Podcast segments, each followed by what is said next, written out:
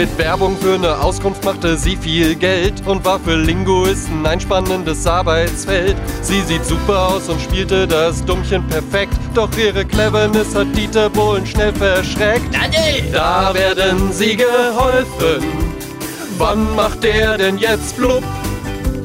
Ritmo, Ritmo della Noche. Wir sind Verona Fanclub.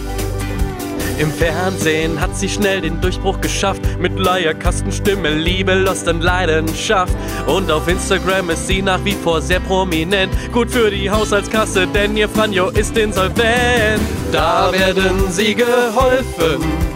Wann macht der denn jetzt blub? Ritmo, Ritmo della Noche. Wir sind Verona Fanclub.